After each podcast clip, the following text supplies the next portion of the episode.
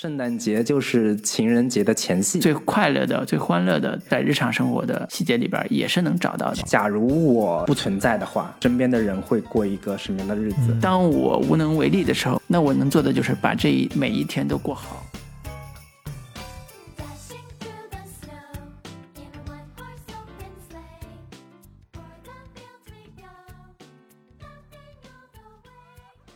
迷影圆桌派，大家好，我是夕阳。呃，今天我们请到了有台的好朋友一起来聊天啊，让他们先跟大家打个招呼吧。Hello，大家好，Hello，大家好，我们是准风乐坛的，我是老林。我是老卢。嗯嗯哎，我们跟准风乐团的缘分啊继续啊。嗯，之前是刚刚在李安导演的《双子杀手》进行了一次非常愉快的串台聊天啊。，对，没想到时隔大概得有两个月了吧，我们终于约到了第二期啊。是那今天要聊什么呢？今天正好是有一个国外的节日啊，哎，叫圣诞节。我们今天凑在一起呢，就想跟大家分享一一些跟圣诞节有关的话题。嗯呃，提到圣诞节，我不知道二位最先想到的是什么？嗯，最先想到就是约会。圣诞老人吧，啊圣诞树啊，圣诞老人以及各种购物啊。是是是是，嗯，我觉得圣诞跟我自己成长的这个历程是完全匹配的。比如说我小时候在我们老家是没有圣过圣诞节这个概念的，呃，我后来到了稍微大一点城市读书啊，读大学啊，包括呃那个工作之后，其实越来越觉得圣诞的文化在我身边越来越浓厚了。就这个体验是从无到有的，是非非常直接的体验。我跟老卢可能稍微相反一点，我一直都觉得圣诞节这个事情是跟我没有太大关系的。啊，就是从小可能我们接触到的关于圣诞节的记忆，很多都是来自于电影，或者说一些美国的电视剧啊之类的。嗯但真实的就是圣诞节的关于圣诞的内涵呀、圣诞的文化这些东西，我觉得跟我们其实离得还挺远的。除非你本身可能来自一个信教的家庭，可能啊，这一方面的影响跟文化会更多一些。但是作为一般的大众来说，其实就是一个吃吃喝喝，然后购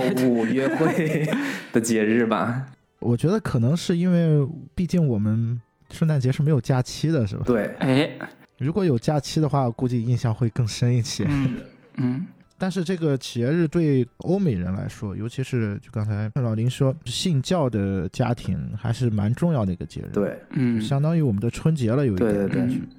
就是我们每年有一个所谓的春运嘛，但是在美国，其实圣诞节的那个时期，交通会特别拥堵，也有一个返乡潮之类的感觉。就他们要跟家人团聚，这是圣诞节对他们的意义。嗯，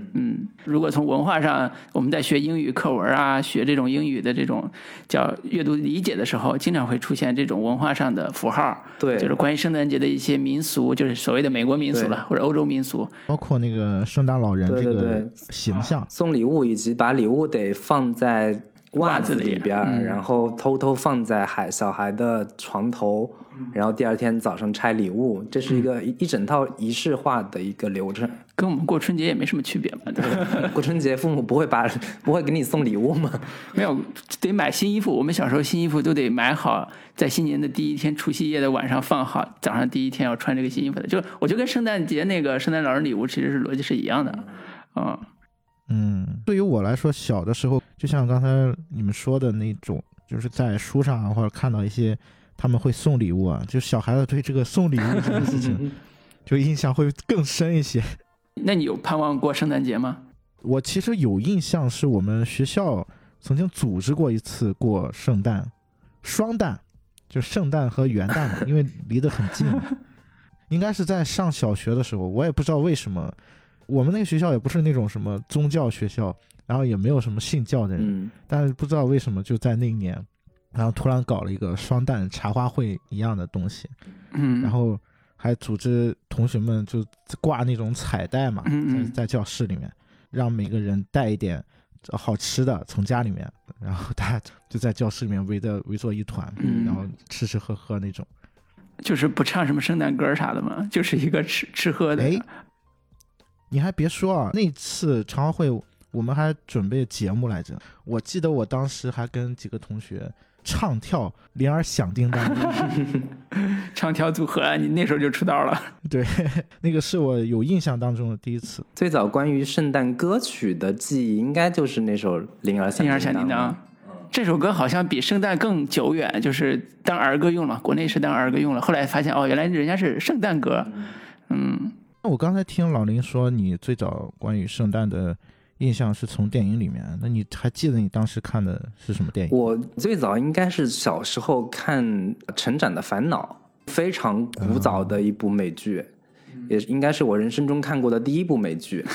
也是八零后的经典回忆。对对，我对西方资本主义腐朽堕落的生活的一个最早的印象，圣诞节的一些记忆，或者说呃，他们一整套美国家庭他们怎么过圣诞节的一个画面，都是从那部美剧里边得到的。嗯，那老卢呢？我其实，在早年成长的烦恼我也看过，美国的当时的很多在国内电视台是放的那种电影我也看了，但是真正让我觉得对圣诞有特别强烈的向往和憧憬的，其实是《真爱至上》，就是那部经典的啊圣诞节必看的一部爱情电影。这是第一个让我觉得说圣诞是有意义的，它不是一个像我们国内过节的时候，你只是需要跟人去吃个饭啊，或者是参加个 party，然后 happy 一下就完了。原来圣诞节在我们这边变成消费主义的这种大场景之后。其实它背后有一个关于爱的话题，关于最早可能我们从课本里边学到的是关于家庭，因为美国家庭里边过圣诞是个非常重要的，跟我们过春节一样。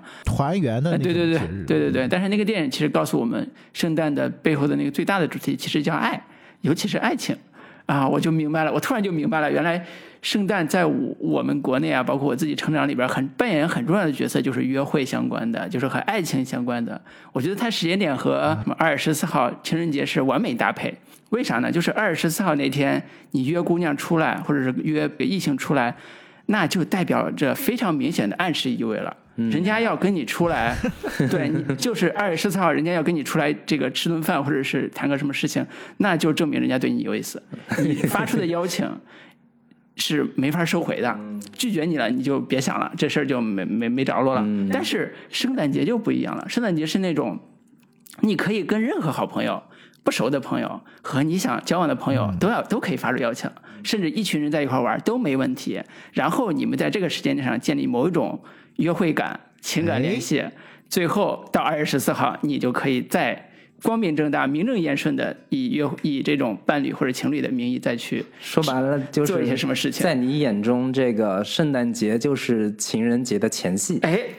完全正确，这就是我心目中圣诞节的最大的意义和价值。好有心机。听老卢好像很有故事的样子。没有没有没有没有，但是有一些小故事可以稍后讲。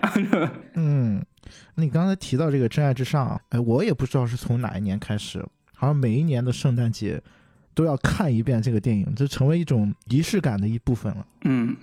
你们有这种感觉吗？有有，我是单身的时候是必看的。单身嘛，特别缺爱嘛，所以看这个片子能补充爱的能量，对，所以看的时候也很很有气氛，很过瘾，然后也产生了爱的冲动，觉得我一定要陷入爱河这一生，什么什么之类的，就是有一点理想主义的爱情观在在被这部电影有塑造的这种状况。但是结婚之后就算了，就基本上属于爱情我已看透，人生我有新的世界，然后我要去新的世界去践行一番。爱情这个事儿已经已经过去了，呃，就有点那种感觉。往事不必再提，人生已多风雨。对，但是这个每年圣诞看呃《真爱至上》，绝对是我身边包括很多我们这一代人的一个呃生活习惯吧。经常会到圣诞节前夕的某某几天，会看到朋友圈有大量的朋友在开始说，又到了圣诞节，我今年的圣诞依然是一个人，所以我决定要再看一遍《真爱至上》。就是这种理念好像特别的深入人心，可能有某种原因在里边儿。嗯，老林有这种习惯吗？我没有这种习惯，因为《真爱至上》我看了一下，是二零零三年的一部片子。对我相信很多人对于圣诞的这个记忆，相信都是从大学时代开始的。其实初中、高中我们都是没有什么太多的关于圣诞的一些活动吧。当上了大学之后，大学里边大家可能会有这方面的一些活动跟氛围。嗯，但是我是一直以为我自己看过《真爱至上》，嗯并且自此之后就没怎么看过了。我是因为今天要聊这期节目，啊然后我重新扫了一遍《真爱至上》，结果发现我确实是没 看过这部片子。不是我在想，你为什么没有看过这部片子呢？因为在我概念里边，这个片子的知名度和爱情片体系里边的地位也是非常高的，它几乎相当于是战争片里边的《拯救大兵瑞拯救大兵对，和《黑鹰坠落》，对吧？科幻片里边的《二零零一太空漫游》，就是它的地位是非常非常高的，在在我们。这种普通民众心理啊，对我，所以我在还还是挺好奇，说你当时是哪种契机、哪种原因，说你是有意回避，还是说就是没有看到？可能我本身就不是很爱这一类型的片子，我当时看的时候，看完之后也没太大的感觉。印象，嗯。所以我基本上就把它给从我的记忆里抹除了。啊，我明白，因为我对老林还是比较了解的啊。就是比如说我们上大学的时候，我们陷入的爱河的方式是刚才说的《真爱至上》，包括《诺丁山》，包括梅格瑞恩演的一大套的《西雅图棉夜》这一套的爱情甜蜜爱情片。老林此刻看的是。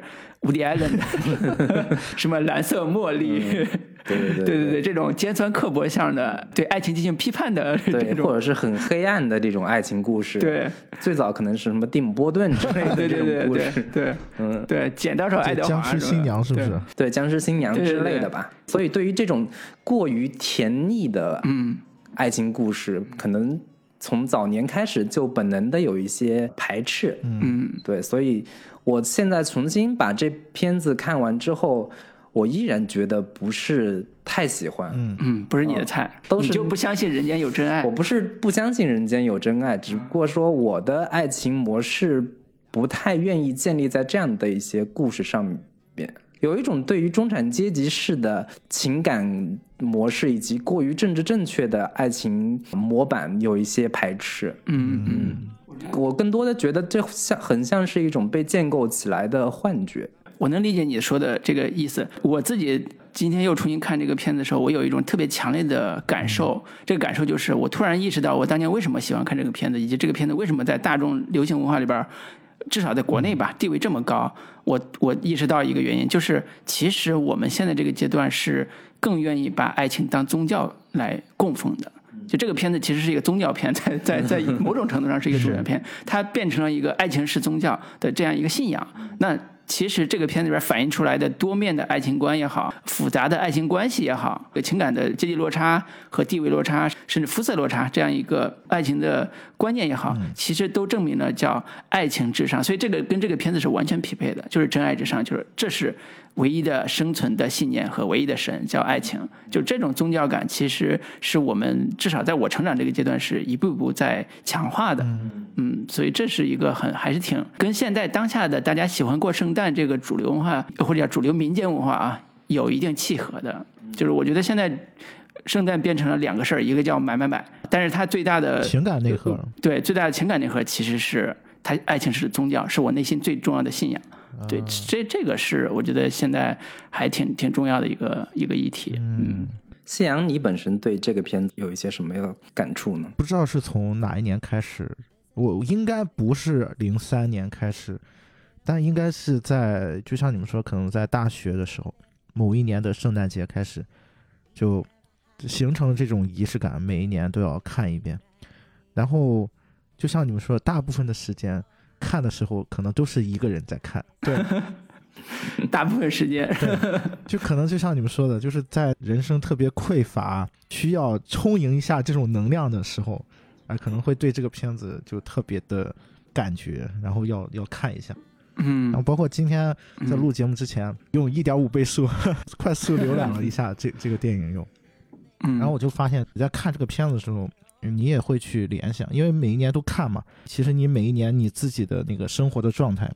情感的状态都是不一样的，这个东西就很奇妙。当你的生活的状态、情感的状态跟电影产生了某一些很奇妙的连接的时候，然后你就发现你每一年所触动的点和你感动的方面，或者说，其实有的时候也不是感动了，可能还有更复杂的情绪，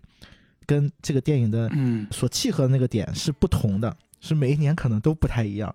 嗯，那你可以说一下，嗯，就是早年间对你的一个触动是什么，以及你现在个心境跟年纪再看的话，会有一些什么新的触动？嗯，我现在有印象了啊，我可能最早的时候看这个片子，我最喜欢的是那个科林费斯书，就那个故事，他跟女主，然后他们两个人就互相语言不通嘛，对。他们又互相喜欢。你从那个故事当中，你就能看出，就所谓的真爱嘛，就真爱是超越了地域、超越了语言的，啊、对，就是那种感觉。然后再往后的话，有一段时间是最喜欢那个瑞克那个故事，网上流传最广的表白牌啊，嗯嗯。就表白版，是是。嗯，是，凯拉奈特利的那个，对，给最好的哥们儿的妻子表白的一个 桥段为。什么我觉得就是有一段时间对那个故事会蛮喜欢？说实在的，我觉得就那种故事才是人生可能最常见的状态。人生是充满遗憾的嘛，人生往往都是这样子，就是会像片子当中会有一些遗憾的东西。我觉得那个状态嗯，其实蛮常见的。我甚至认为每个人可能都会有这样的时刻，但并不是每个人都可以嗯像瑞克那样，用一种特别浪漫的方式把这段关系化解掉、消解掉，就可能一些负面的情绪还会呃更多一些吧。嗯，所以那个部分其实还是蛮有治愈性的，尤其是当你如果处在那样的一种情境下的话。所以这个是我前几年吧最喜欢的一个段落。一到圣诞节的时候，我甚至都会就分享一下那他那个广告牌嘛，也是一种仪式感的 建立嘛。对，所以我我是觉得好多人看《至暗之上》有一个逻辑叫我在抒发我对情感的某一种观点，嗯。就像你刚才讲说，你更喜欢的这两个故事，其实都带着非常强的，一个是呃叫浪漫化处理嘛，就是一个作家他跟一个不会不能交流语言交流的一个女仆，两人产生爱情，就是属于相对比较极端的一种表达方式。另外一个就是你刚才说的带着诗意的遗憾的方式去处理跟曾经的暗恋相关的一些情绪，我觉得这个情绪其实是大众里边最能共鸣的一个点，叫暗恋。因为暗恋本身是大家都会有的一种情节，这个情节是在呃高中时代或者在大学时代可能都或多或少都会有，然后他用这种很华彩的方式把它表达出来，在年轻时代看的时候会挺挺打动人的。我相信中年人在看中间那个呃艾玛汤姆森演那个那个角色，她跟她老公处理的时候，就是我们年轻时候看她这一段，我觉得没有什么特别强烈的这个感触。对，但是人到中年，你再去看这段，你觉得哇，这太写实了。对，其实还有一个问题，就是我现在重新看这个片子的时候，我会在想说，如果现在作为大众的普通观众再去看的话，能接受这个故事吗？就是尤其中国的大部分观众啊，嗯嗯嗯，早年间我们看很多好莱坞电影，包括欧美电影的时候，其实是很自然接受他那一套价值观的。嗯，现在不是很多都在讨论所谓的三观党呀，是是就是政治正确这个问题的时候，尤其女性对女性的这个平权运动起来之后，嗯，那这个故事里边很多的情节放在现在，可能会引起很多观众的一些不适。啊，比如说刚才老卢提到的中年男子，嗯，在圣诞节的时候送了一条首饰项链给他暗恋的女同事，然后他老婆也发现了，就这种故事自然会被贴上渣男的标签，以及那个小孩儿跟他爸在讨论说他喜欢一个。班上的来自美国的另一个小女孩这种会很多中国家长会说，哎，这小孩这么小就谈恋爱，你应该鼓励他吗？对，早恋呀，以及是你喜欢上朋友的老婆的时候，这种情感你还要跑到他们家家门口跟他表白，这事儿你干得地道吗？你对于他哥们儿来说，这事儿公平吗？就是这种。讨论或者说这种价值观上的碰撞，在现在很可能都会成为问题，但在当年好像完全都不是问题，大家都看得热泪盈眶，都觉得很感动。嗯嗯，对我觉得这个问题，我不知道两位是有什么看法？小孩那一段是这个故事里边儿，因为有十条十条故事线嘛，其实是相对笔墨比较重，而且是高潮段落讲述比较完整的。小孩跟那个他喜欢的小女孩这个设定里边儿，我看完之后，我其实现在回想起来，我觉得现在的家长，其实我们仨都没孩子嘛，但是我见过有一些有孩子的父母，其实对于大概六七岁左右的小孩儿有女朋友这个事儿，其实是呃习以为常的，接受对，习以为常的，就是觉得说你在呃幼儿园有没有喜欢的小朋友，有没有小朋友喜欢你？对这种讨论，其实现在非常直接，甚至取笑他，说啊那个小孩不喜欢你，或者是怎么着。这这种调侃其实是呃家长这一代已经很早的意识到，说你不能那么的去压抑孩子的这种天性或者喜欢这个事情，你不要把它当成一个特别洪水猛兽较危险的事情。对对，洪水猛兽去处理，他可能是一个他的情感在学习、在成长的一个过程。就算他说我爱你、我喜欢你这种表达，那也代表不了什么特别像我们成年人想的那种、那种、那种某种情感。所以，我经常在一些短视频的平台上看到一些很好玩的关于一些父母跟小孩问说你你是不是有喜欢的小朋友啊，或者什么之类的。那六七岁小孩已经非常理性的告诉他说我不喜欢，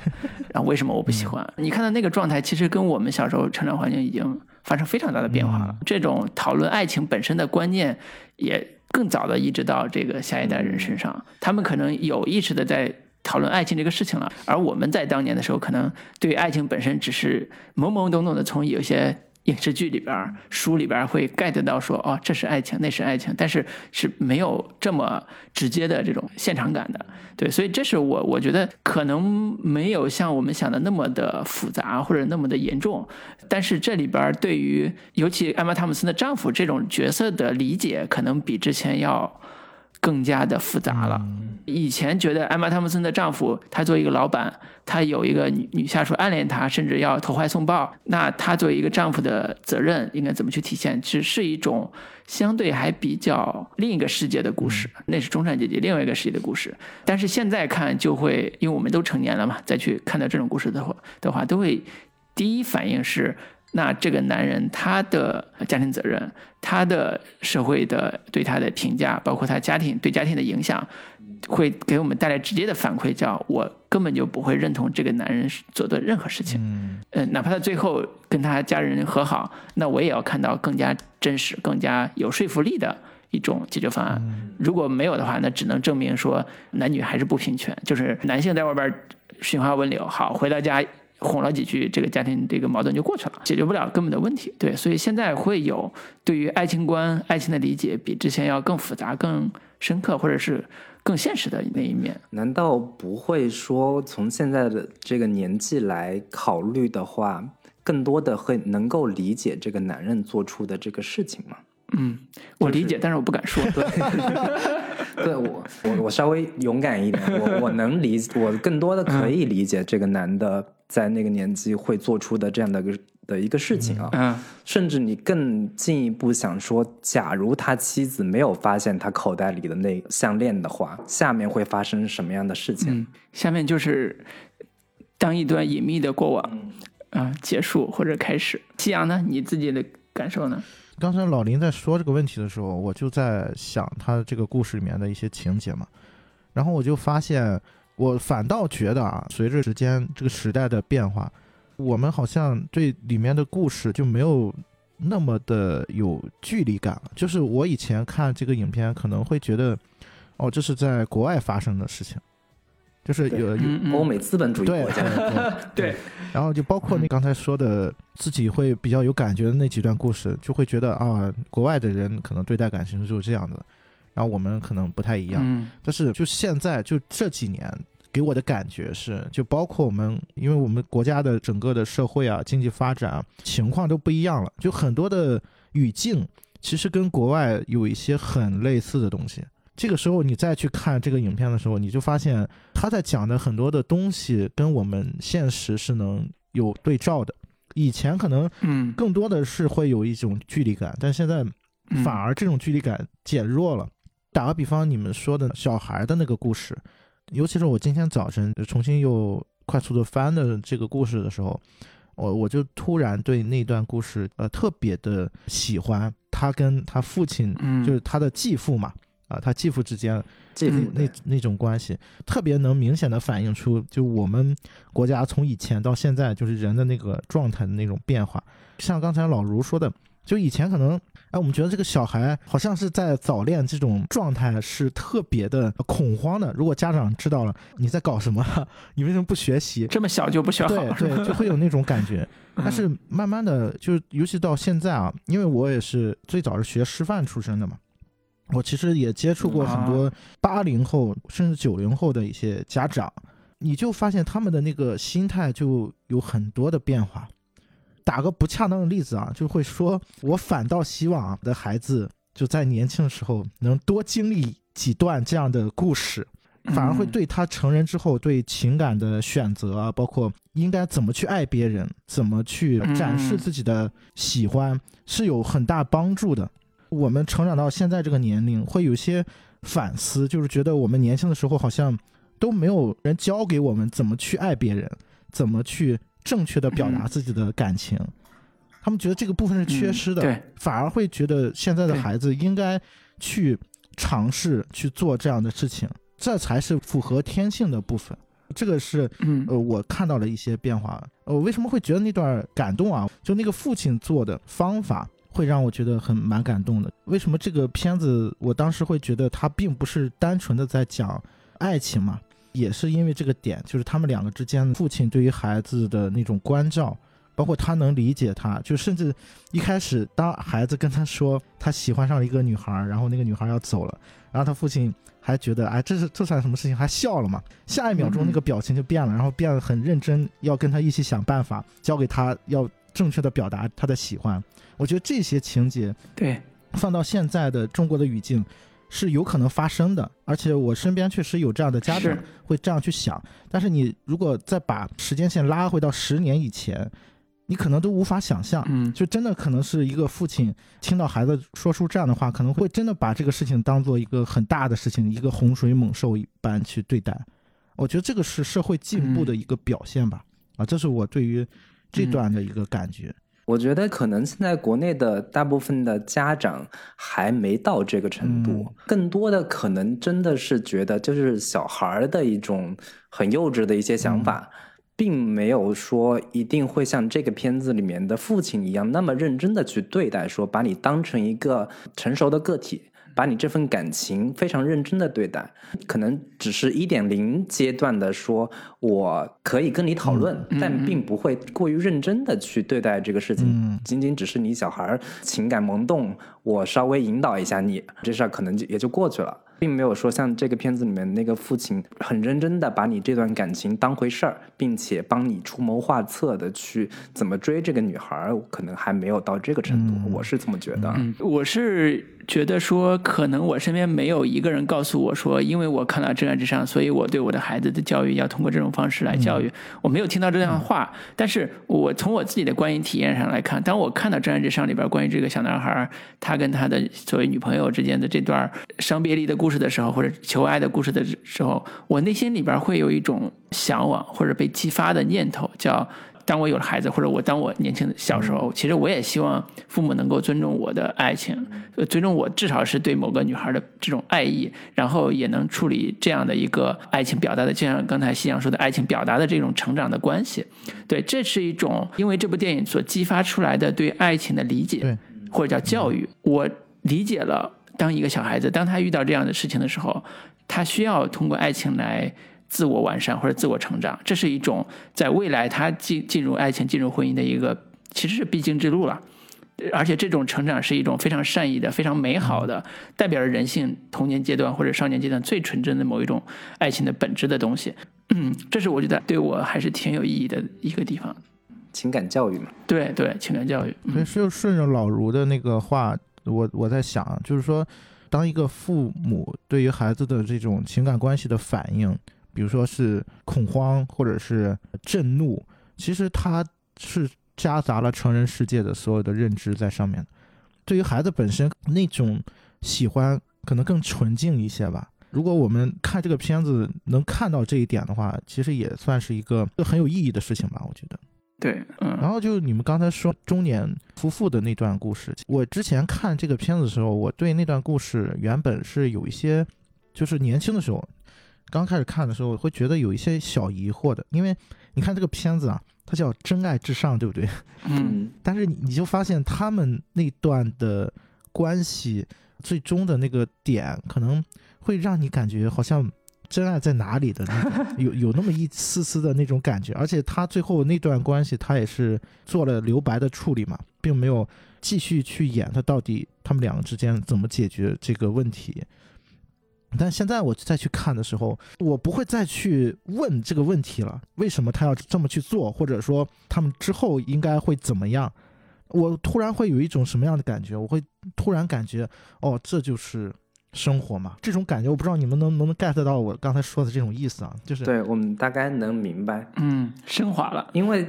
就是这个片子里面有好几段的情感关系都不是看起来那么美好，包括中年男女的这个婚姻故事，以及有另另一段是有一个女生一直暗恋她的一个同事，长得很啊，帅，设计师，然后在圣诞节当晚，他们可以云雨一番的时候，不断的被一个电话给打断。电话打来的是他的弟弟，好像是有一些就精神障碍方面的问题。这两人就在纠结说，要不就不要接，不要管这个事情，我们好好享受我们这一晚的这个欢愉。结果这女主就选择我还是要接电话，最终这两个人也就没有能够继续。嗯，对，就因为家人的原因，对对对，这故事里面其实夹杂了很多现实生活当中的比较无奈的、比较现实感的一些元素，并不是嗯那么的纯美好、纯幻想的这种感对觉。是是，所以这个片子有为什么影响这么大？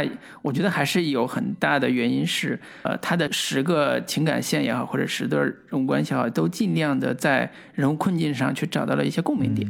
它不是那种纯美式糖水片儿，对，就是像什么初恋五十次这种，就是纯纯的这种，我怎么去跟女孩交往啊，怎么去那个什么博得她的爱啊什么的，就通过一系列桥段。爱情的桥段来完成所谓的最后求爱的故事，他其实，在人物困境上尽量的去做真实化处理，不管是关于刚失失去妻子的丈夫和他的继子的这样一个关系，还是刚才你们提到的这几对儿非常有现实困境的这样一个一个一个状态，他都在找一种喜忧参半的这种混杂着甜蜜和苦涩的生活的质感。对对对，生活的质感，这个其实是一个我觉得做的很高级的地方。励志爱情片里边做的很高级的地方，也是能够真正打入人心底的部分，因为它在某种程度上不给你一个最完美的解决方案，因为生活的本质不是这样。生活本质就像你刚才讲的，它本质不是一个能解决所有问题的一一个方案，叫爱情，它也不是完美能解决所有问题的。所以我在这次看的时候，我对反而对这个片子的第一句话印象尤为深刻。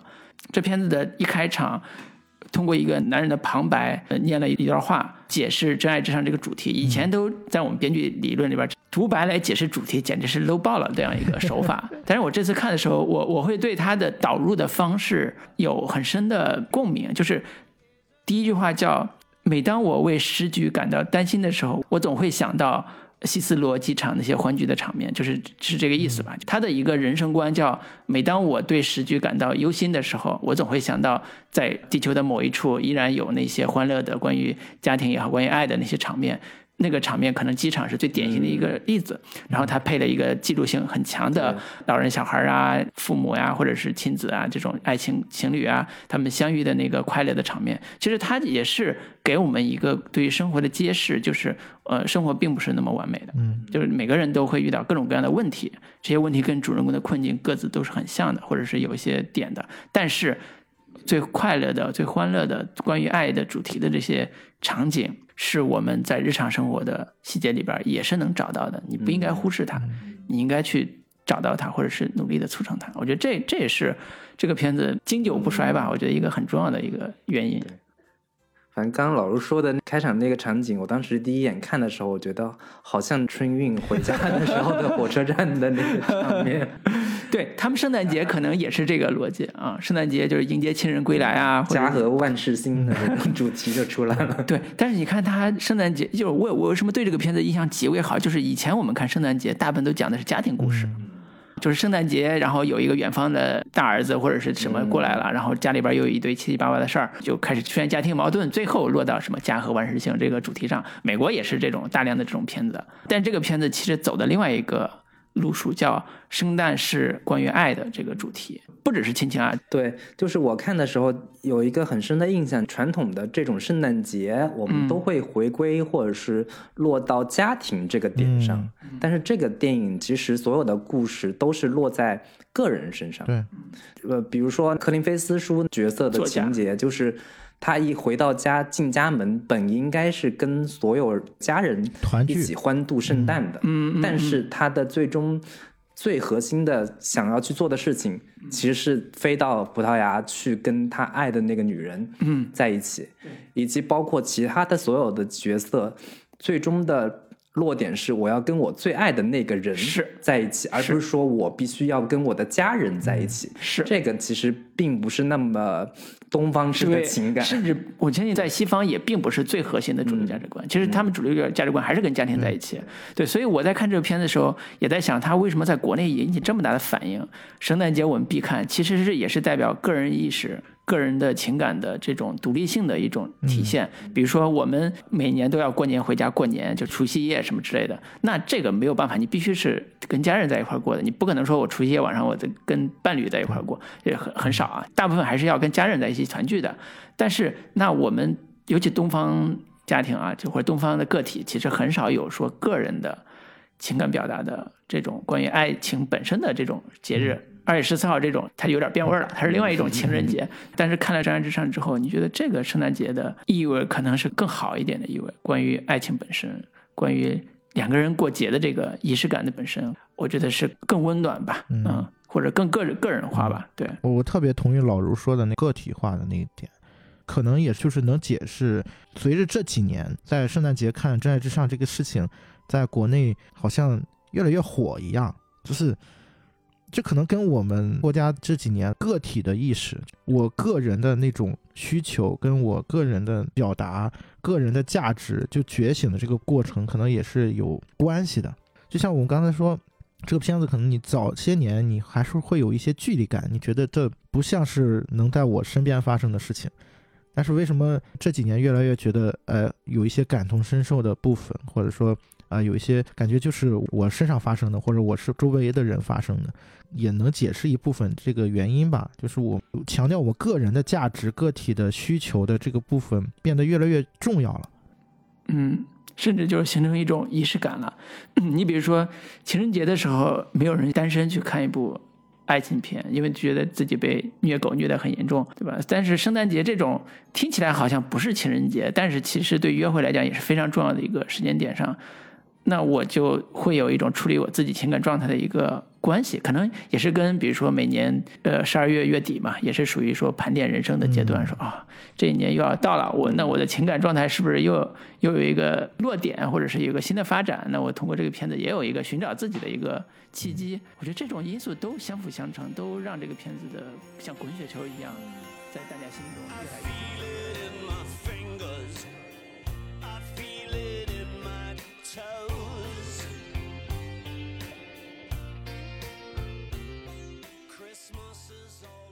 刚刚大家也都提了一下喜欢这个片子的一个点，嗯，那有没有说对这个片子里边比较不喜欢的，或者说比较嗯无感的嗯，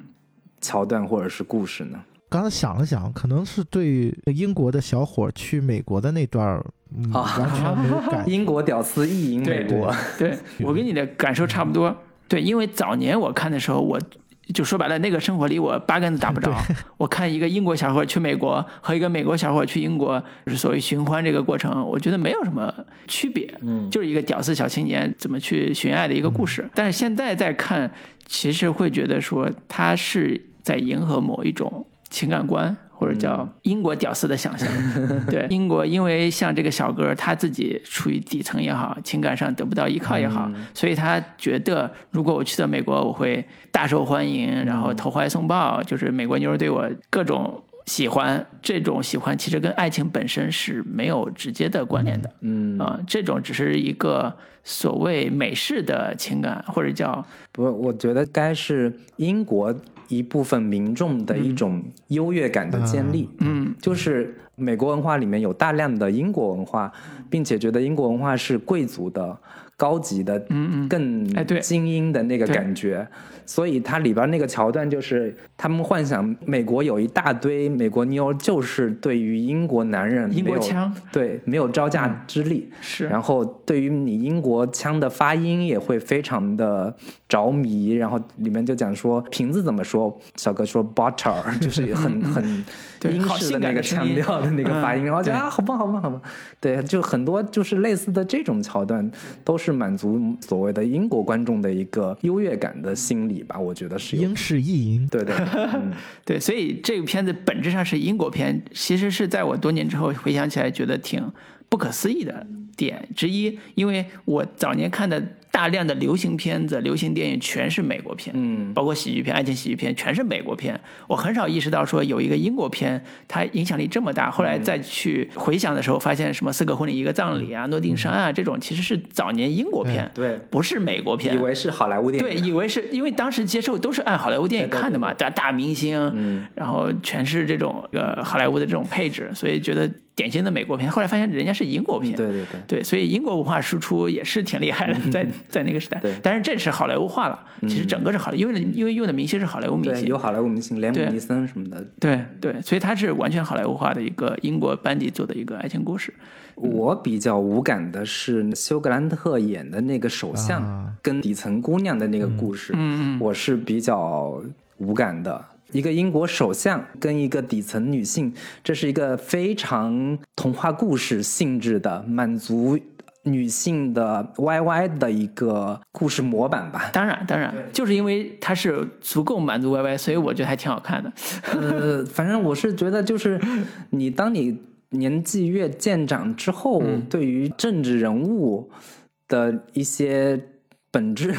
看得更多之后，就天然的非常难以相信这种故事，并且觉得这种故事本身就是纯意淫的部分会更多一些。当然，对，所以这才好玩啊。你比如说，我中间有一个桥段我印象很深，就是首相在跟美国的那个谈判，美国人在谈判，然后在焦头烂额的时候，他就说。我得跟谁上床才能喝上早茶？这时候那个女孩就推着那个车进进来了车进来了，一抬头，这种小桥段在我看来就我就很喜欢，就是属于你知道这俩人是爱情故事的模板，一个高位的的首相，一个是底层的一个小公务员或者是小助手，然后这俩人产生了这种情感的吸引，这个是我对爱情片的一个很重要的理解，就是在我看来，爱情片就是这样的，就给你造梦嘛，就是让你觉得这个爱情是这个样就是因为前面的其他的所有的人物和故事，我都觉得可能更多的是现实生活的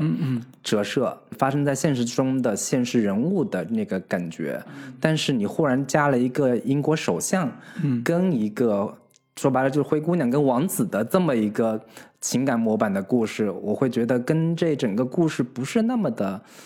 搭调，啊或者说它的一个现实质感就一下子就没了。嗯。对，这个是我比较不太喜欢的故事的一个很重要的原因。那我自己再从换个角度来理解情节啊，就是英国首相为什么要出这个角色？其实他最后有一场戏是高潮戏，叫英国首相拒绝了美国的强硬的条款，决定英国人民要或者叫英国政府，我要坚强站起来，跟美国人死磕。我不做你们的对，不做你们，对，不做你们那个小弟。那这个桥段一出来的时候，我相信对于英国人或者是对于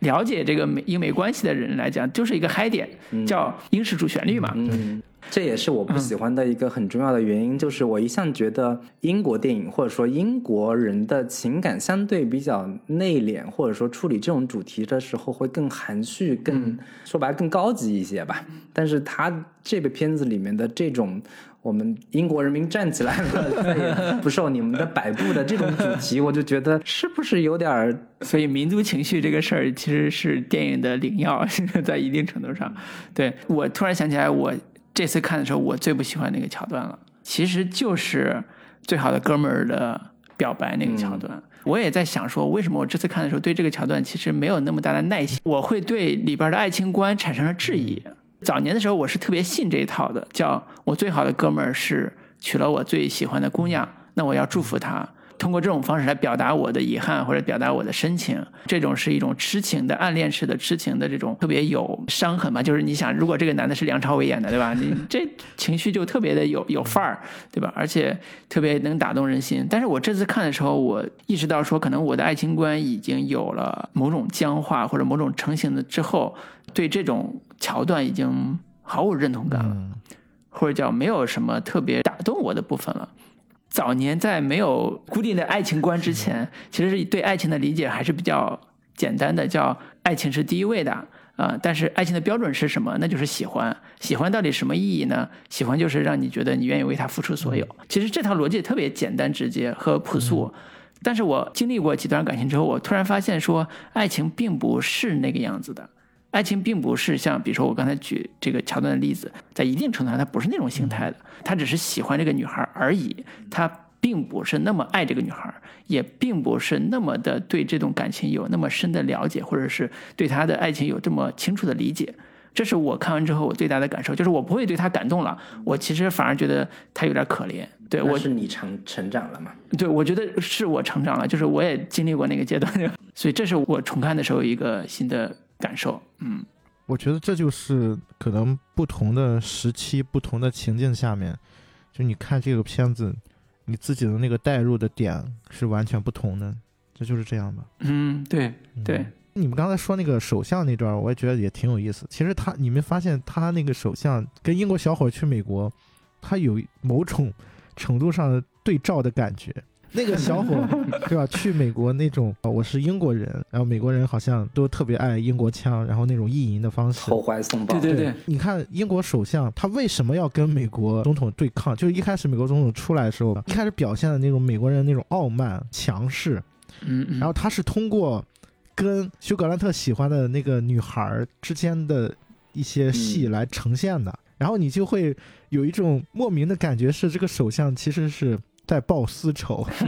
对对为了爱情，然后对，为了爱情，然后我我就要勇敢的站出来。就一开始英美谈判的时候还是唯唯诺诺的样子，就一直在听美国人说话嘛。然后包括说我就是根据之前的那任总统的政策来的，你们就接受就好了。几乎全程也没有说什么话。然后直到他看到了他喜欢的姑娘被美国总统好像调戏一样的那种。然后他就要报私仇，这个情节就让我立马就想，哦，英国人是觉得，你看我们英国人之所以比美国人强，就是因为我们可以为了真爱付出一切，就是为了为了真爱，然后不顾一切，就是那种感觉。所以嗯你看，用了这两个角色，一个高层的政治人物嘛，首相从某种程度上代表英国的形象嘛。然后一个屌丝小伙，嗯这两个人物反复的对照，完成了英国人对美国人的两个层面的意淫吧。我觉得从某种程度上是这样，嗯嗯。我觉得这个也是蛮有意思的。对，然后整体感觉是这两条线都是让大不列颠再次伟大起来的这种逻辑。Make Britain Great Again。对，而且我我还觉得，就是他为什么要设置一个首相的这个角色，可能也跟它这个主题有关系。因为你你们刚才说这个片子，你可以把它当做英式主旋律来看的嘛。那我讲一个英式主旋律，我讲一个真爱的故事，那怎么能少了是吧？首相这个形象呢，对不对？嗯，也有一种可能是英国人在关于首相的电视剧啊，或者是片子啊，他们其实已经有了很之前有很多片子了，比如说《Yes Sir》这种英剧，其实是已经把英国的首相或者官僚体系批了个体无完肤，而且大家都里里外外，就是英国现在的议会还是以吵架为主，就是大家已经对这种人物形象有了一种比较明确的认识，或者是已经被影视化了，然后再出现像休格兰特演这种首相的时候，大家不会对他有特别高的期待，说你一定要展现出来大国风范，对吧？对，你只需要有人性化的有爱情故事，然后在最后再对抗一下美国总总统，那我就满意了。他有一种观众心理期待上习以为常的某一种套路和最后的心理实现，我觉得这是。在我当年看这个片子的时候，不会有这种意识的这种感觉，因为当年只是看到说啊，难道英国首相真的会这样吗？什么之类的，其实分不太清楚的状况。但是现在看会觉得还挺俏皮的，就会觉得这种戏还挺俏皮的这种感觉。那关于这个片子，再补充几个很有趣的我的感觉啊，一个是嗯这片子它是融合了当时的英国最著名的几个演员嘛，就是它有一个特别有意思的点是，里面有一些演员是演了这个片子之后，然后慢慢的成为了一些叫得上名号的演员的。啊，嗯你比如说里面凯拉奈特利，然后还有刚才说那个小演员小男孩，还有表白的瑞克。一直在用 Rick 这个名字，就是因为他演《行尸走肉》演的很让人熟知嘛，对不对？然后还有那个马丁·弗瑞曼，还有就是马丁·弗瑞曼，演那个对对，华生的那个，嗯，对，马丁·弗里曼在当时嗯，小角都不知道，是谁。对，所以立马让我想起，就是原来看那个兄弟连的时候，然后兄弟连也是那种就里面隐藏了很多十年、二十年之后成为大家耳熟能详的演员的当时在跑龙套的那种感觉。对所以这种时空的连接，其实我觉得也蛮有意思。当你每一年都去重复看这个电影的时候，然后你发现它跟现实当中的一些连接，反而会让你觉得这是这个片子额外的一些好像福利一样的东西，看起来还是蛮有趣的。嗯，就会觉得说，哎，原来是是他演的呀，以前都不认识他是谁。对嗯然后包括《真爱至上》的导演嘛，也兼编剧嗯这个理查德·柯蒂斯，真爱至上》是他的导演处女作嘛，他之后的作品也是有很多让大家都印象非常深刻的。你比如说，我个人非常喜欢的一部电影《时空恋旅人》，对，啊当时也是也是他的导演兼编剧，包括那嗯海盗电台，海盗电海盗电台台，对对对，嗯海盗电台也是。从某种程度上，这个片子也代表了这个片子的当中的一些人的命运的一个转折点啊。对嗯他编剧的作品其实也非常出是名，包括那《诺丁山》嗯，和《BJ 单身日记》对等等，四个个婚礼和一个葬葬礼都是他的编剧作品。对，所以基本上早年我印象印象里边高分的爱情片，它基本上是占了这几个就都有。半壁江山，对，就就简直是觉得神一样的存在这样一个角色，就是早年没有那么有意识的去把这些设定都放在一起去看，现在你回过头来看，一九九四年的算是他成名的电影吧，早年《憨豆先生》这些就先不说了，它是纯喜剧风格的，就九四年的《四个婚礼一个葬礼》基本上奠定了他的风格对。喜剧式的情感故事，同时又带着某一种苦涩的人生的这种调味，然后里边也有英国和美国的某一种文化的融合。四个婚礼和葬礼里边，就是休格兰特喜欢的是一个美国女人，嗯，然后这种女人给他带了这种结果，就是冷冷的冰雨，两人在那儿接吻，好像不是传统浪漫爱情的那种最后最后的高潮的那个场面，但是他用这种方式去处理一个英国男人爱上一个美国奔放的美国女人的这种苦痛和心酸，就是啊，这是一场吻，但是又很甜蜜又苦涩的这种这种很复杂的情感。到了诺丁山，也是一个美国的大明星和英国的。休格兰特演的是算什么角色？对，反正就是一个普通人了，普通人这样一个互动的这个爱情故事。那么到了《B G 单身日记》，可能稍微好一点，嗯呃，就是相对更美国化了一些。啊、两个男人喜欢一个女孩，这个女孩还是 B G 这样一个单身又所谓在相亲市场上可能没有那么优质的一个嗯职场女性。经典桥段就是开场唱 All by myself 几乎成为所有的爱情片里边，或者是就戏仿爱情片里边典型的桥段。嗯，也唱出了单身女性的心境。其实男生也一样，All by myself 也是一个可以代表的。对我很佩服他的一个点，就是他总能找到一种娱乐元素去包装他的爱情内核，而且时代性也非常的强。你看他这三部片子，其实都有一些时代痕迹。嗯，就是有一种古典好莱坞爱情片的那种感觉，但是你现在看还是觉得人家古典的这种人物设定跟爱情模式依然非常的经典，还是很受用依然非常耐看。对，我觉得他非常有意思，其实是一个新西兰人，嗯新西兰惠灵顿出生的一个，然后在牛津大学上学。嗯他其实并不是一个英国本土出生的一个人。嗯就是我看他的片子有一个很强烈的一个感受，就是他继承了当年英国从写《傲慢与偏见》的那个简奥斯汀。简奥斯汀的那一路的爱情故事的一个风格，嗯。有很强烈的英式的那种小幽默，然后又有很细腻的女性情感的一个把握，嗯。就就是英国人对于情感的那种小心思，嗯。以及带着很强烈的那种英国范儿的一个气质，把握的非常好。嗯，对，所以也是很难得的一在编剧层面上非常成功，最后也拍出了像刚才提到这几部导演作品的一个。你看他后期的导演作品跟英国风差的挺远的，《海盗电台》也好，包括刚才提到的那个《时空恋旅人对《恋与人》，就是跟他早期的风格已经差别挺大的。嗯对，所以这也是啊，我自己觉得好莱坞化之后适应新的时代或者适应新的市场。If the great wave shall fall, and fall upon us all. 嗯，那既然能聊到这导演、编剧了，那我们是不是接下来可以跟大家分享一下，就是觉得圣诞节可以看的电影啊，除了蛮有仪式感的去看《真爱至上》之外啊，我觉得可以有更多的选择嘛，对不对？我是选了一部合家欢电影，这个合家欢电影可能大家都看过，叫《小鬼当家》。嗯，很早的九零年的一部家庭喜剧片，主线故事就是讲一个小孩儿，他们家父母本来要计划是一块儿去巴黎旅行的，结果把他落下了，他自己就在家里边度过了难挨的圣诞节。这个时候有两个匪徒就想绑架他，一个小鬼怎么去守护这自己的家庭或者自己这个家，怎么跟匪徒斗智斗勇，最后完成一个喜剧的搞笑的圆满的结结果。其实听起来是一个特别简单的一个设定，但是它好玩就好玩在说它是一个特别欢乐的，又有动作戏，又有调侃的一些电影梗，又有很强的喜剧元素的这样一部以小孩为视角的一部喜剧片。这种点出现了几种观看趣味，一种叫孩子怎么这么的小机灵鬼儿，对孩子的这种可爱的怜悯感。或者叫喜欢感，另外一个还是说，它在这个圣诞主题下面，其实有一些社会的元素一直在推进，比如说下大雪啊、送外卖啊、你自己一个人在家怎么吃饭啊，这种生活技能方面，其实展现出来一个小孩的智慧。这种智慧也是一个让我们觉得在观看性上大大提高的一个层面，尤其是美国片嘛，美国片有一种牛仔精神，就是。当我遇到危险的时候，那我就拿起刀、拿起枪就给对方干。那一个小孩怎么去对抗两个匪徒这样一个恶人，就是一个很大的看点。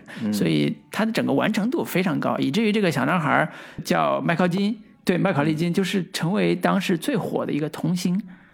多年之后，到现在社交论坛上经常还会有帖子说这个小孩儿早年那么可爱，为什么长残了？就是 就长得特别的残，现在还拿出来做调侃，可见当时影响力有多大。尤其是我在我生长的那个环境里边儿，不管是什么 CCTV 六的电影频道，还是我们当地的小级的县电视台、市电视台、省电视台，每到过年过节这种合家欢场景里边儿，总会放《小鬼当家》这种片子，它构成了一个跟春节类似的家庭氛围，叫。大人们都在做他们的事情，我们小孩儿是可以看我们自己喜欢看的这种小鬼当家的这种这种电影的，就是这种气氛是特别的欢乐而且融洽的，对，所以我也是觉得它是一个很有家庭感、很有很有圣诞氛围的一一部电影。我相信大部分听众肯定都看过，但是如果今年圣诞对吧，想换换口味的话，我觉得也可以再回顾一下。而且那个片子啊，我感觉它其实，在当年就是我们小的时候，它是有一种奇观展现的功能啊。对对，就它展现的那种生活方，式，因为它里边不单有美国的中产阶级家庭里边怎么家里边有什么东西，比如说有无绳电话，对吧？有吃披萨。这是个什么东西？他们有一套非常中产阶级的这种生活方式，同时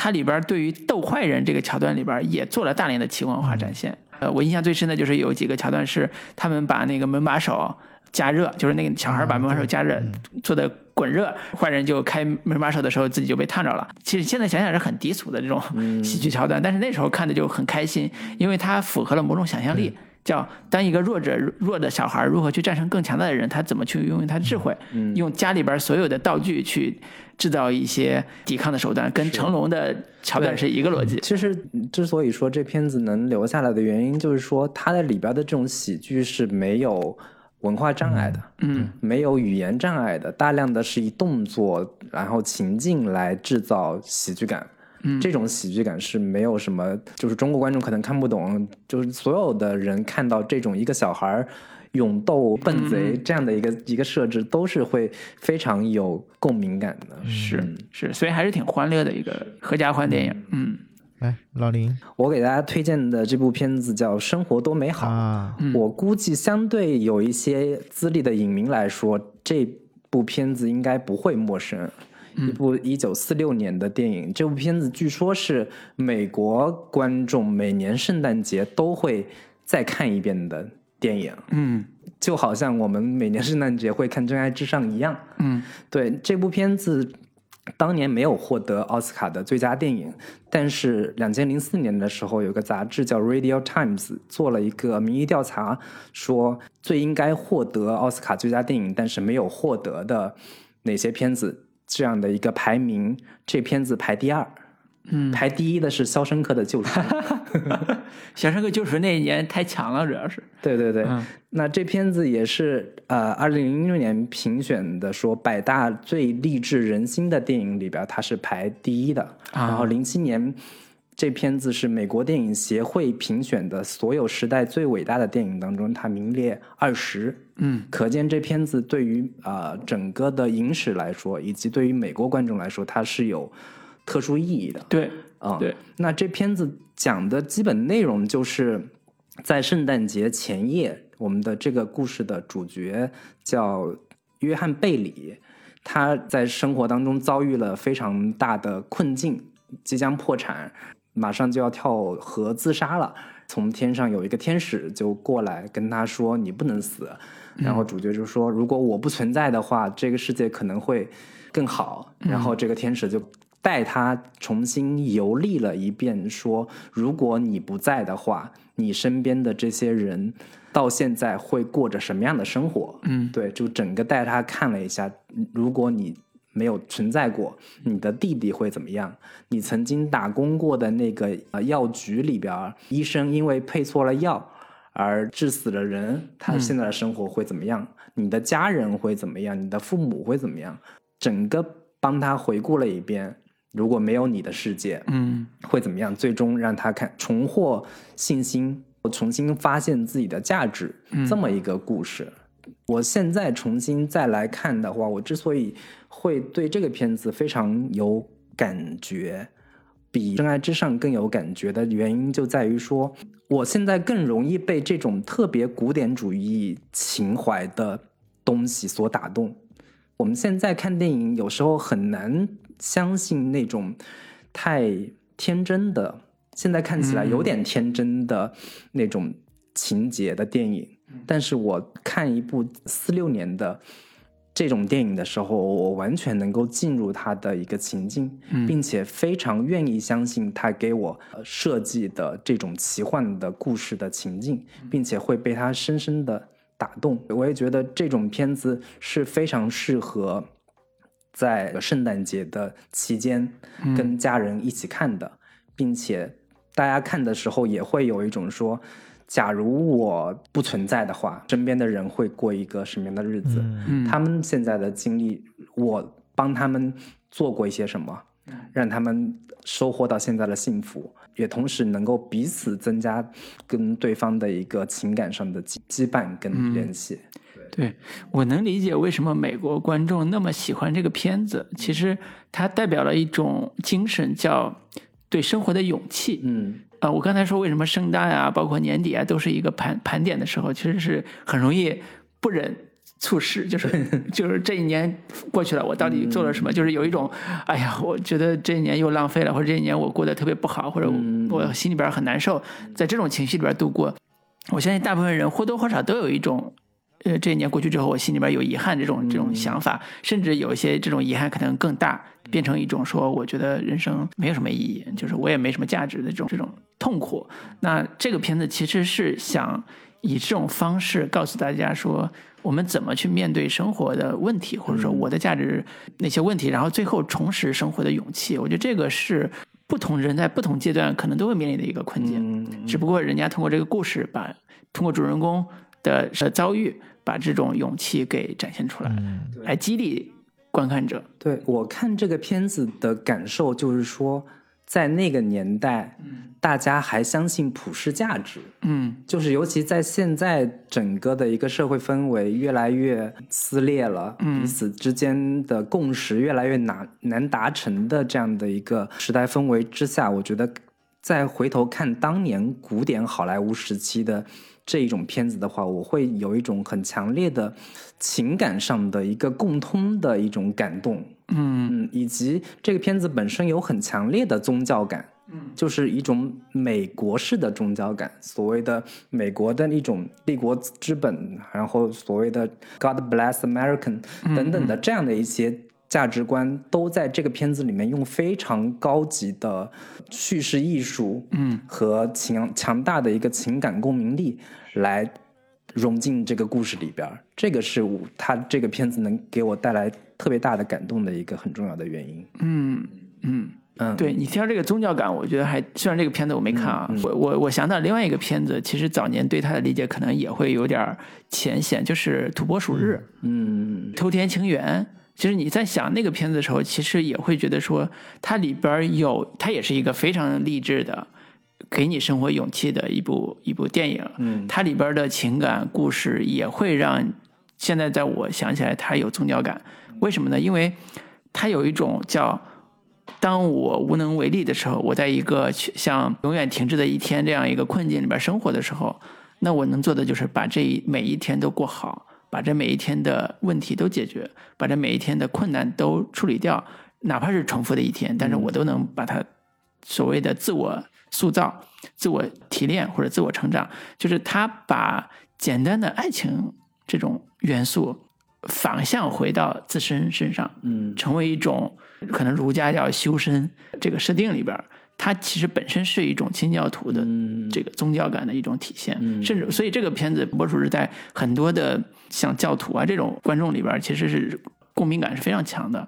对你，你说这个片子为什么在美国环境那么的受影响？呃，影响力那么大？我相信美国的这个清教徒基础和文化其实也是相互相参照、相呼应的。对是是是。对，老卢又推荐了另一部，就是《土拨鼠之》，也可以看一下。对，另外这个导演我觉得也是值得，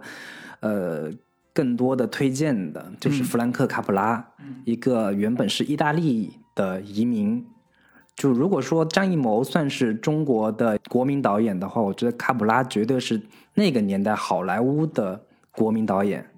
他是全家在他六岁的时候来到美国，他做过各种各样的工作，卖过报纸，组过乐队，然后一战的时候应征入伍成了一个军需官。一七年的时候，他感染上了这个西班牙流感，所幸没有丧命。然后在他康复期间，他成了那个约翰福特的临时演员。自此之后，跟电影结缘，开始写一些那种喜剧桥段、喜剧喜剧笑话。被一个喜剧演员看中之后，他导演了一系列的他的电影，包括《一夜风流》《浮生若梦》，还有《笛子先生到华盛顿》这三部片子，帮他拿到了三座奥斯卡的小金人。他在整个二战期间也拍了大量的所谓的战时宣传片吧，对跟我们有一系列叫做《我们为何而战》，是对，其中有一部还是中国跟相关的，叫《中国之抗战》，里面有详细讲述了蒋介石跟宋美龄 等等的这样的一些场景跟画面，就是他真的是可以代表美国那一代主流的导演能达到的最好的一个成就。我前阵子在看日本导演，嗯，拍那个亡灵那个三谷信喜三个信息，对，三个信息，从卡普拉身上其实学到了很多。嗯。了不起的亡灵里边有几个算是地狱来的使者，要把他带走的时候，主角就给他们放那个卡普拉的电影，让他们就是学习一下。对很多的这种古典好莱坞式的叙事和情怀，都对于三股信息有非常大的影响。是。他也自己承认说，卡普拉是他非常重要、对他影响很大的一个导演。嗯，卡普拉的作品《一夜风流》和《史密斯先生到华盛顿》都是我很喜欢的电影。其实他的作品深度还是有的，就是他不像有有的导演只是在类型片本身上去、去做功夫。比如说我是西部片导演，那我就只拍西部片，我在西部片上去找他的文化符号什么意义啊什么之类的。你像《一夜风流》，其实在所谓好莱坞黄金时代是神经喜剧片的开山之作，对或者代表作品。它此后一系列的我们看到的很多很多爱情喜剧片，或者叫爱情呃有点儿呃神经质的这种呃主人公的爱情片子，嗯都是以他为源头的。呃，史密斯先生在华盛顿其实是政治讽刺片的，算是集大成者吧。对他也是一个非常非常有呃深度的一个创作人的这种角色，所以我觉得在美国，就是你刚才讲他的背景的时候，是介绍他的非美美国成长背景。就是我发现好多真正在美国拍出好好电影的、牛逼的、有深度的电影的导演，大部分都都不不是美国。人，都不是美国本土成长出来的人。比如说之前讲两个叫福尔斯拍 飞越疯人院，对《飞越疯人院》莫扎特的那个导演，斯福曼，嗯对，米勒斯·福曼，对他就是从东欧来的，嗯。对。然后我后来也是渐渐的意识到，说我真正真正特别特别喜欢的好多呃美国导演，后来发现他都不是美国人，除了像马丁斯科塞斯这种的，他也是意大利裔啊，对，他是意大利裔嘛，但是美国生长的，但是好多也不是美国生长的，会发现说美国这个文化本身融合到了大量的人类文明的精华，然后用商业电影或者是电影的商业化的方式，把他们的某些精华的部分展示出来。这个不得不让我觉得说，美国某一种程度上的伟大也在于此大，熔炉嘛。对，也在于此，对。嗯以及这个演员詹姆斯·斯托尔特也是好莱坞黄金时期非常重要的一个演员。重要的一个演员，他跟卡普拉有大量的合作，以及后期跟呃希区柯克也有大量的合作。对，你刚才在说那个弗兰克·卡普拉的时候，我突然想到了另外一部电影，那个电影叫《居家男人》，然后是两千年左右吧，呃，尼古拉斯凯奇，尼古拉斯凯奇尼古拉斯凯奇演的。你刚才说那弗兰克·卡普拉的时候，我就在想，它里面借鉴了有多少关于他那个古典叙事的方式？他也是用嗯奇幻的一个概念，然后来去做整个的故事嘛。影片也是，其实也算是一部圣诞题材的。尼古拉斯凯奇演的男主角也是在圣诞节前对，前两啊，天，对嗯，，突然就是一觉醒来，然后发现自己就是好像过了另外一种人生，因为他在人生的早期阶段有过一个选择，是否是要选择事业，还是要选择跟自己的女友结婚啊、爱？情，对，然后他当时是选择了事业，他已经成为一个特别成功人士嘛，他又对原来的感情，包括生活当中的一些事情，我们都会有嘛，就会觉得还是挺后悔的，或者说他想要改变什么。人生要再来一，次，要重启一下，发现他的另外一段人生就是他跟女友结婚了，但是好像过得并不是特别的如意。这个故事，你现在来看的话，就会觉得有点太过于美式温情的那种感觉嘛。而且设定也是很古典的设定，对对，对特别古典的那种设定。但是你现在去看的话，就像刚才我在说那个小鬼当家一样，他你会从那个影片当中窥见到当时的整个美国的时代的感觉啊，包括一些当时作为那个时代的中产阶级他们的生活方式，这个其实还是蛮有意思的一件事情。啊，这个是你刚才说那个弗兰克·卡普拉，我突然想起来，啊，这个片子其实有很多地方也有点向“生活都美好”致敬的意味啊。对。对对，嗯。是之前是看过另一个，呃，它不是电影啊，是一部小说，也是提到圣诞非常重要的一部小说，是狄更斯写的，叫《圣诞颂歌》。啊，嗯。那个小说其实是很多后来电影、电视剧的一个灵感来源。嗯就是《圣诞颂歌》讲的是一个主角是一个非常非常吝啬，然后对身边的人态度非常恶劣，然后嗯对于什么情感都非常冷漠，只知道赚钱的这么一个人。在圣诞节前夜，他死去了七年的一个合作搭档的灵魂过来，嗯说你在几个小时之内你会遇到三个精灵，三个三个精灵会带你去见识一些东西，然后那三个精灵分别带他去看到了他的过去，以及看到他的现在，以及看到他的未来。经历了这三段的事件之后，让他重新认识到自己现在的人生的一个缺憾，哎就是当年我放弃掉的爱情，嗯呃，因为金钱至上的这样的一个观念失去的一个女人，然后现在我的侄子他们过着天伦之乐的生活，但是他们的生活我也没有参与。到了未来，我死去的时候，我身边我也完全没有人，我死了，对于身边的人也没有任何的影响。他经历了过了了这三段的，就是精灵带他看到的世世界之后，他重新再审视自己的生活，决定改变自己的人生态度。我要做一个慷慨的人，我要跟我的身边的亲人处理好关系。我身边的这个我一直非常苛刻对待的一个下属，对他尽量的友好善良一点。他这部小说是写于一八四三年左右，嗯十九世纪的一部小说，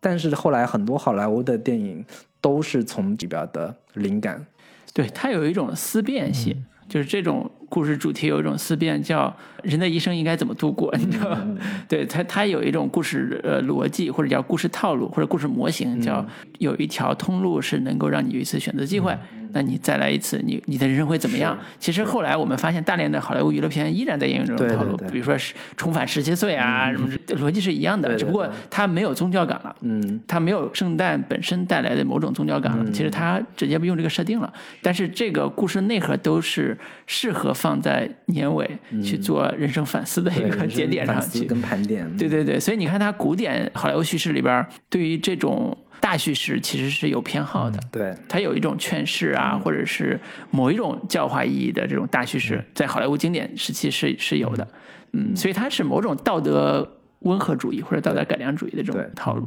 对。包括那个《圣诞颂歌》其是应该是有一部电影，对，也是一部电影就是，根据那个狄更斯的小说改编的，嗯，对，那个好像是一个动作捕捉电影，三 D 对对动画，对，对。三 D 动画片，还是那个啊，两千零九年的，金凯瑞演，金凯瑞配音，嗯，然后动作捕捉的，嗯。对，罗伯特·泽米吉斯泽米斯导演的，如果感兴趣也是我特别喜欢的一个导演，嗯对，但是后期发展不是特别好。嗯。当年拍过《回到未来》三部曲的对，大名鼎鼎的一一个导演，当年是跟。呃斯皮尔伯格几乎齐名吧，就是一个特别优秀的电影特效类的或者动作类的导演导演。嗯对你其实提到《圣诞颂歌》，反过来我其实想到另外一个事情是。在我们中国发生的和《圣诞颂歌》有关的一个桥段，这个桥段其实也印证了说，在中国现在的环境里边，圣诞节呀、圣诞这个背景也好，并不是那么的一帆风顺，就是能够被国内不管是主流也好或者大众接受的。有个故事是呃何伟写的《江城》里边的一个桥段，就是他自己何伟是叫彼得海雷斯，这是他真名。他后来在一九九六年的时候，在中国的四川的江城，就是涪陵这样一个地方，执教了大概两年多左右。所以他在执教的过程中，就把自己当时的见闻啊都写了本书。两千一二年的时候就出版了。它里边提到了一个桥段，叫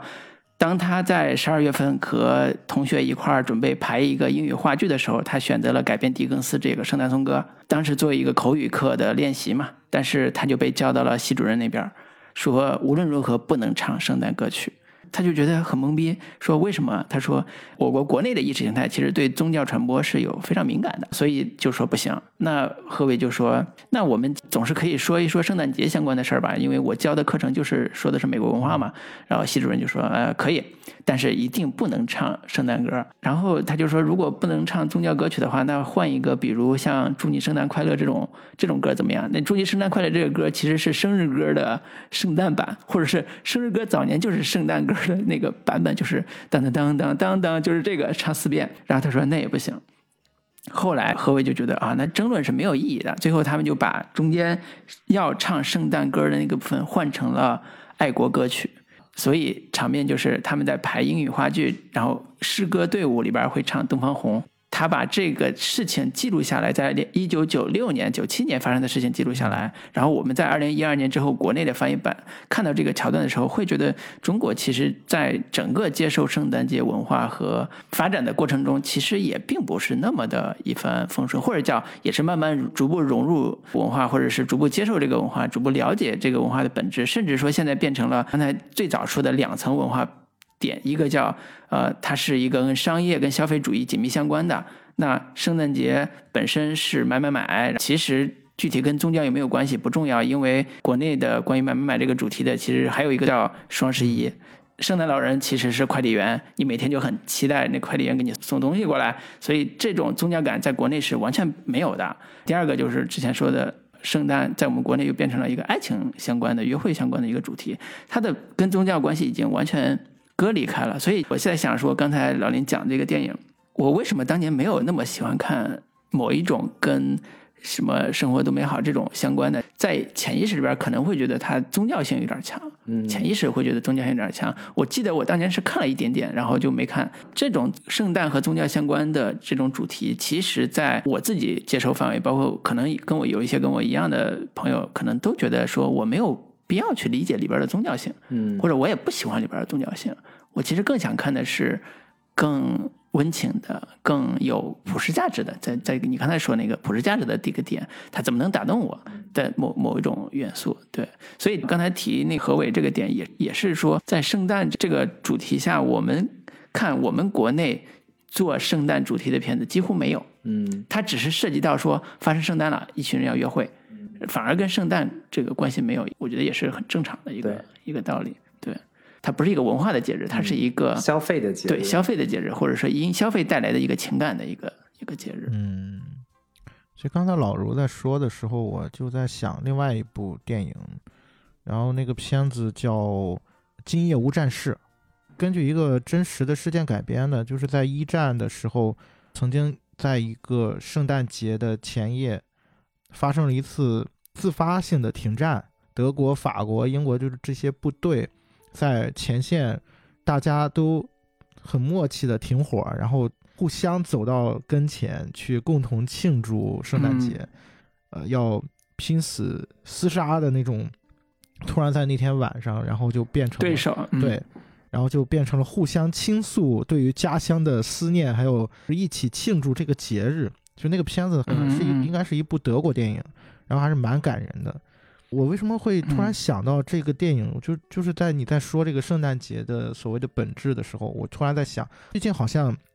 国内也有一种声音，就是说要抵制圣诞节或者怎样啊，这是外国人的节日。然后我就会联想到一起，我就在想，那这个节日它的本质是什么？包括我们今天为什么要拿出一期节目去聊它，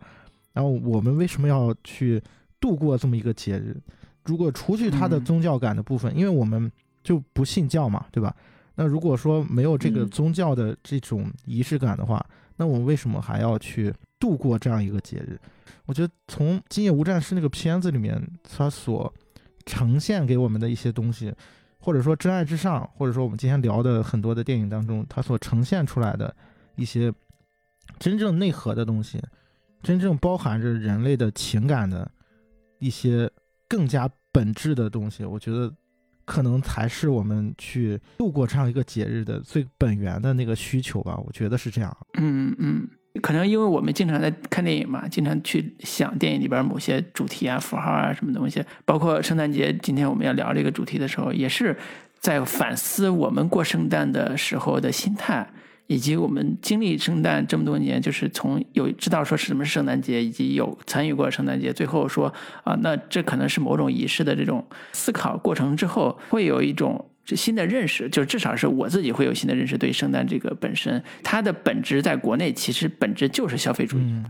就是这是我觉得是无法避免，而且也是不用讳疑的，它本质上就是消费主义。我印象很深的就是我我不只是在国内，我从一个小地方来到北京，来到大城市，然后发现说啊、大商场对于圣诞是如此的看重，跟我小时候在我们家小时候是完全两个概念。如果我现在回到我们家，圣诞也有一些标识，但是就是为了促销，就是为了消费，它跟仪式本身没有直接的关联，或者叫它不构成情感关联，它就是一个消费。然后前两年有一次去日本北海道，也是在圣诞前夕的几天去北海道玩儿，路过札幌、大阪这种大型城市的时候，也发现说。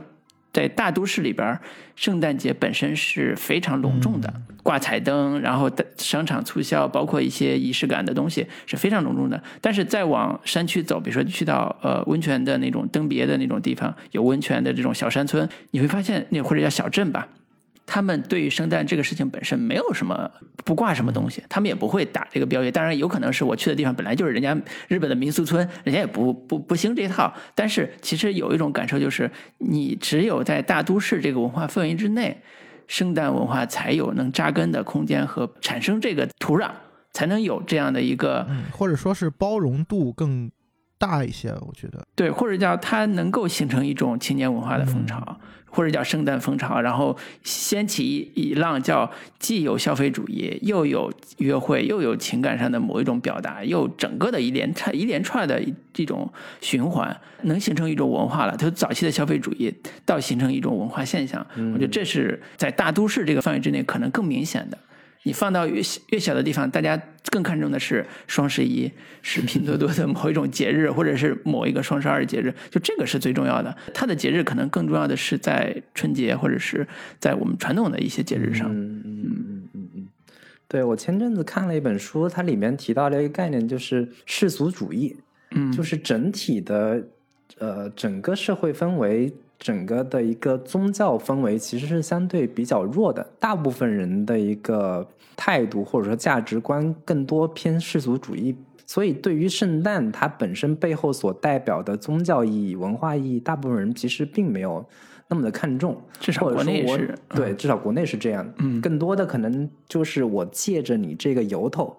或者说文化里边某一些具备仪式感的东西，嗯，圣诞老人呀，互赠礼物，就是为什么喜欢圣诞老人？因为他送礼物，对 送礼物谁不喜欢？对对对对对不对？甚至说我对于其中所包含的消费主义的这样的一些倾向，我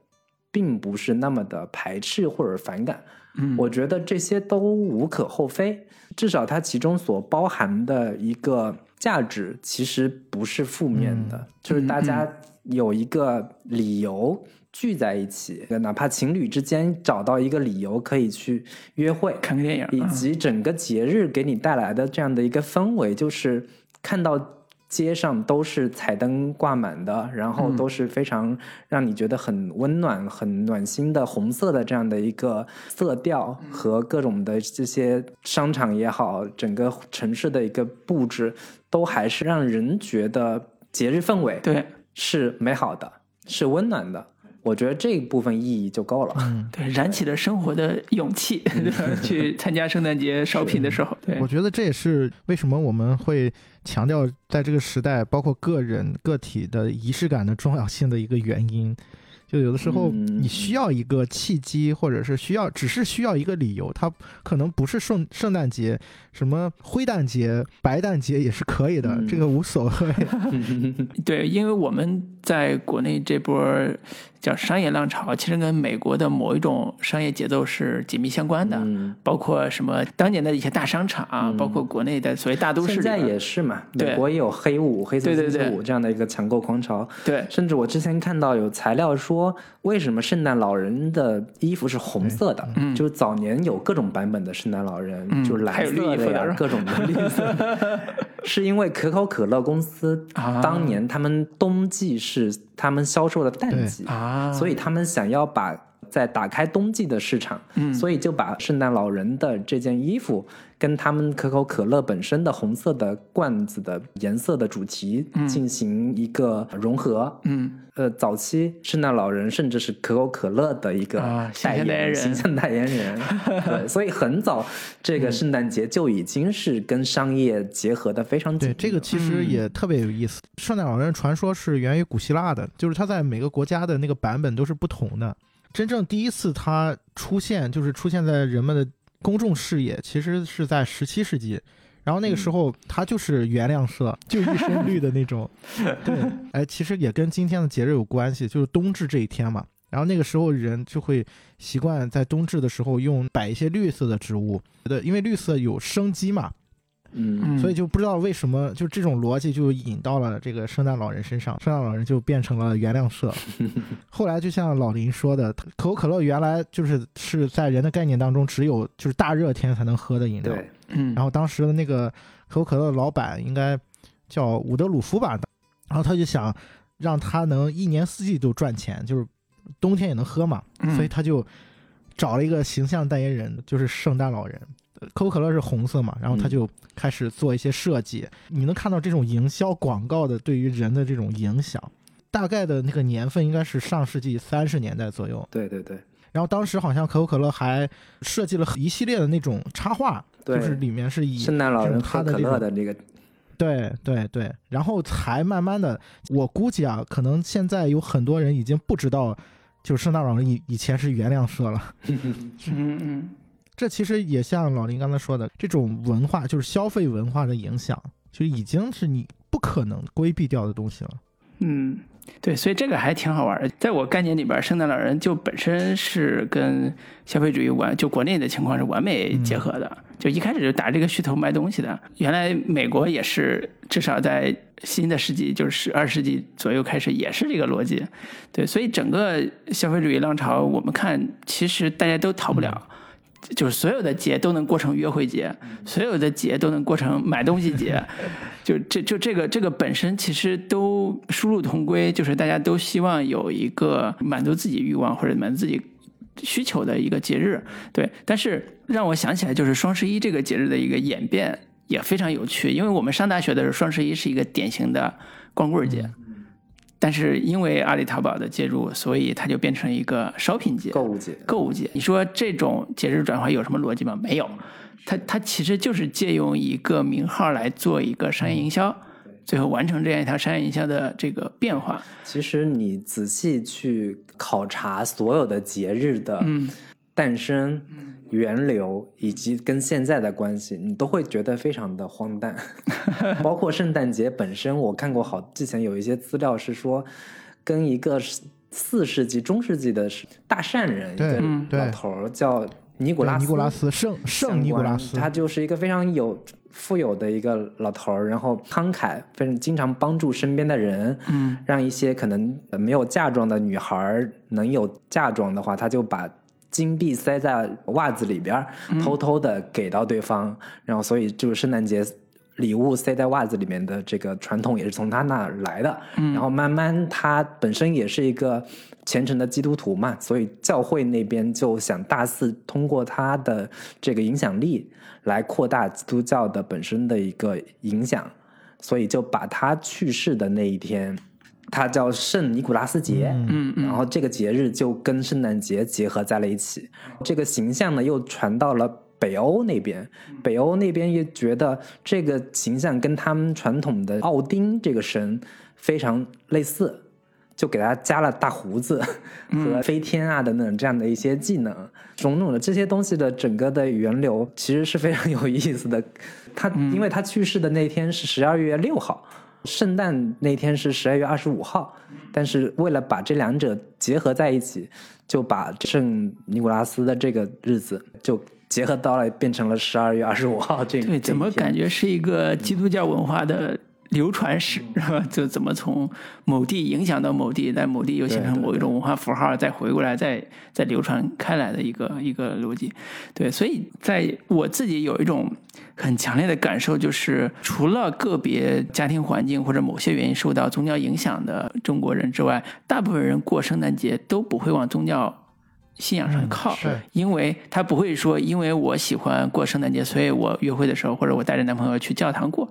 没有人，就除了个别时候年轻好奇去看一看之外，大部分都不会往那个方向去去走。所以他的世俗化跟老林刚才讲的这套商业逻辑完美的结合在一起，就变成我们现在今天我们聊的这个大样子，也挺好，挺有意思。也管最后什么，嗯、对对，也非常有意因为我刚才。突然又想啊，如果当年不是可口可乐先发起这个运动，而是百事可乐的话，那是不是我们现在看到的 圣诞老圣诞老人人就是蓝蓝色的？衣服就不一样了，对，对对，所以我觉得现在最近，反正在微博上啊，大家也能看到有一些言论，包括我们在上大学的时候也有这种叫抵制洋节啊这种口号嘛。对，它其实都大部分都是出于意识形态或者是叫民族主义，对对民族主义的视角去看待的。你要上纲上线，那你自有上纲上线的逻辑跟玩法。但是如果在民间看的话，它其实没有到那么夸张的这种地步。对，普通老百姓只是想找一个借口，然后欢乐欢乐而已，对，开心一下开心一。下而已。嗯，其实我觉得确实这种没有什么太大的必要去争论这个事情。我们觉得就是一个节日，就是想跟自己的朋友、自己喜欢的人或者自己的家人一起欢乐开心一下。嗯嗯其实这不会影响我们对于我们祖国的认同，或者是会影响我对春节的认同。我觉得没有必要去想嗯这么多。对，所以我们成长的环境本质上是一个无神论环境，在受的教育啊是一个无神论的教育，所以你再怎么亏吹，就是如果有一个企业说我就是捧圣诞节，我就要捧成一个宗教性的，其实国内很难认，就是大部分人很难认同这种宗教性的这种概念。大家还是在一个物欲主义、消费主义的逻辑上去去理解圣诞节或者外来文化吧。其实大部分外来文化都有这个倾向，把它物化。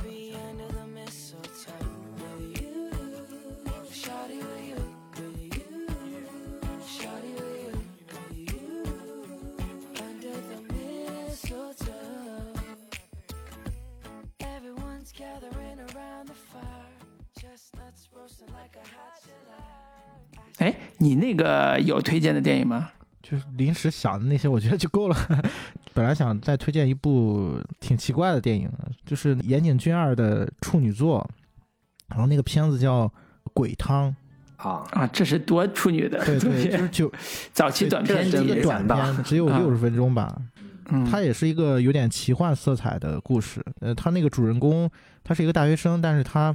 有见鬼的能力。在圣诞前夕嘛，然后他就跟一帮天使认识，然后那天使在圣诞节要给那些孤魂野鬼就是熬制那种鬼汤嘛，然后那个鬼汤是可以温暖他们的灵魂的。那个片子有一点就是有些部分挺诡异的，但是整体看下来还是蛮温暖的一个小品作。就其实你现在去看那个片子特别粗糙，就类似于那种大学作品的那种感觉。但他这个嗯，当时看完之后还是蛮温情的吧。它是那个复制电视台的那种电视片吗？还是后来的呃偏独立对的？你，你一看就是那种成本特别低的那种 DV 拍摄的那种感觉。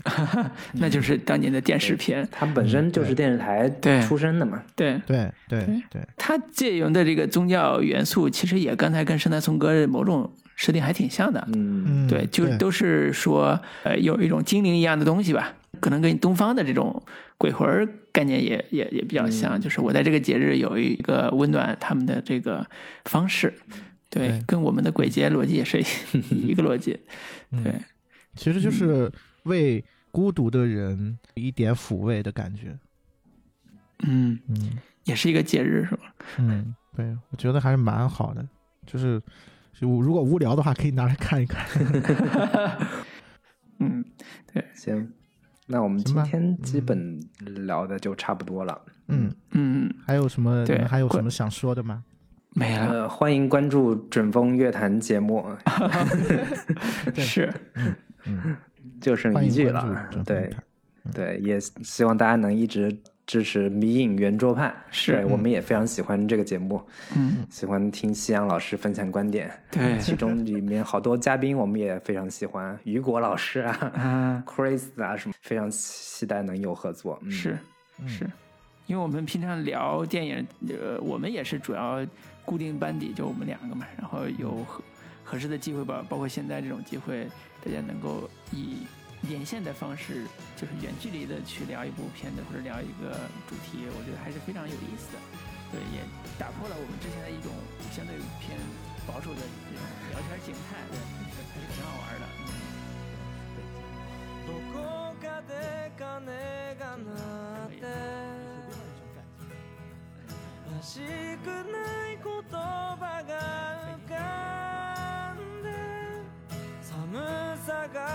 心地よくて。うん。あれなんで恋なんかしてんだろう。